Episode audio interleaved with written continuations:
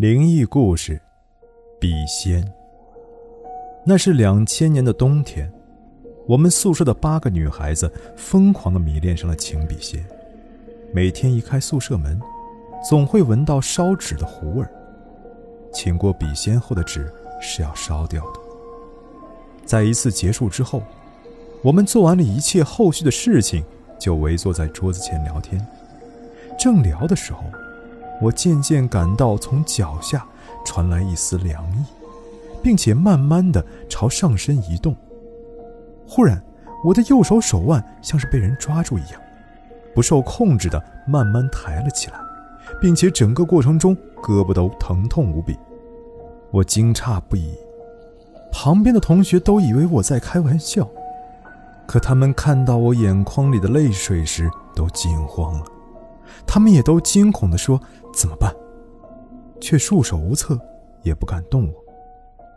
我的手被缓慢地移动到放笔的地方，然后重重地放在了笔上。我想是让我抓笔，我抓起后便不受控制地疯狂地在桌子上画圈，好像有很大力的人握住我的手腕。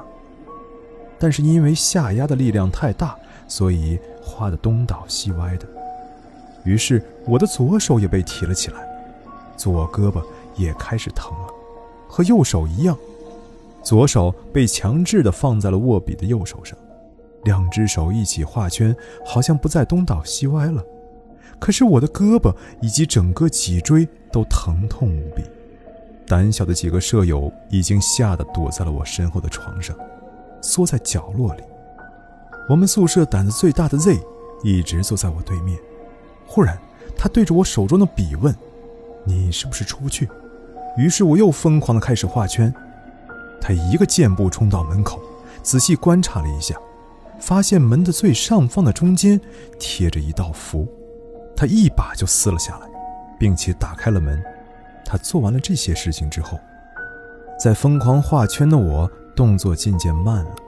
最终画到桌边停了下来。原来门口的一道符是他出不去的原因。我的胳膊在半个多小时里都不能活动自如。刚刚发生的事情让我心有余悸，于是当场发誓，从此以后再也不请笔仙了。我做到了，可是那次之后，我还是留下了后遗症。只要我走到阴森恐怖的地方，例如公厕。墓地等等，我的脊椎都会突然开始疼痛，一旦离开，就什么感觉都没有了。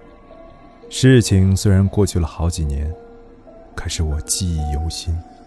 我想我这辈子都忘不了。